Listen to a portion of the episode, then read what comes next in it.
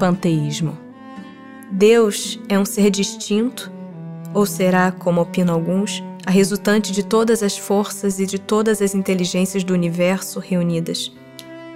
Se fosse assim, Deus não existiria, porquanto seria efeito e não causa.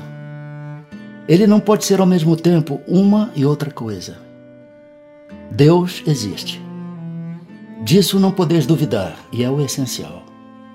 Crede-me, não vades além. Não vos percais num labirinto de onde não lograrias sair. Isso não vos tornaria melhores, antes um pouco mais orgulhosos, pois que acreditarias saber, quando na realidade nada saberias.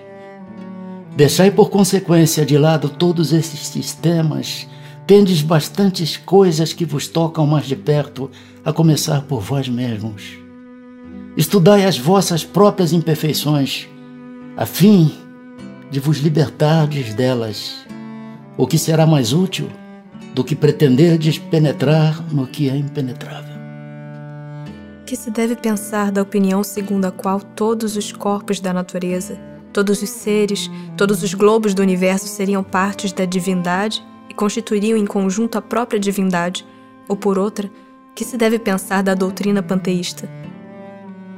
Não podendo fazer-se Deus, o homem quer ao menos ser uma parte de Deus.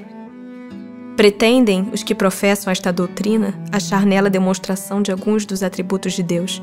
Sendo infinitos os mundos, Deus é por isso mesmo infinito. Não havendo o vazio ou nada em parte alguma, Deus está em toda parte. Estando Deus em toda parte, pois que tudo é parte integrante de Deus, ele dá a todos os fenômenos da natureza uma razão de ser inteligente. Que se pode opor a este raciocínio? A razão. Refleti maduramente, e não vos será difícil reconhecer-lhe o absurdo.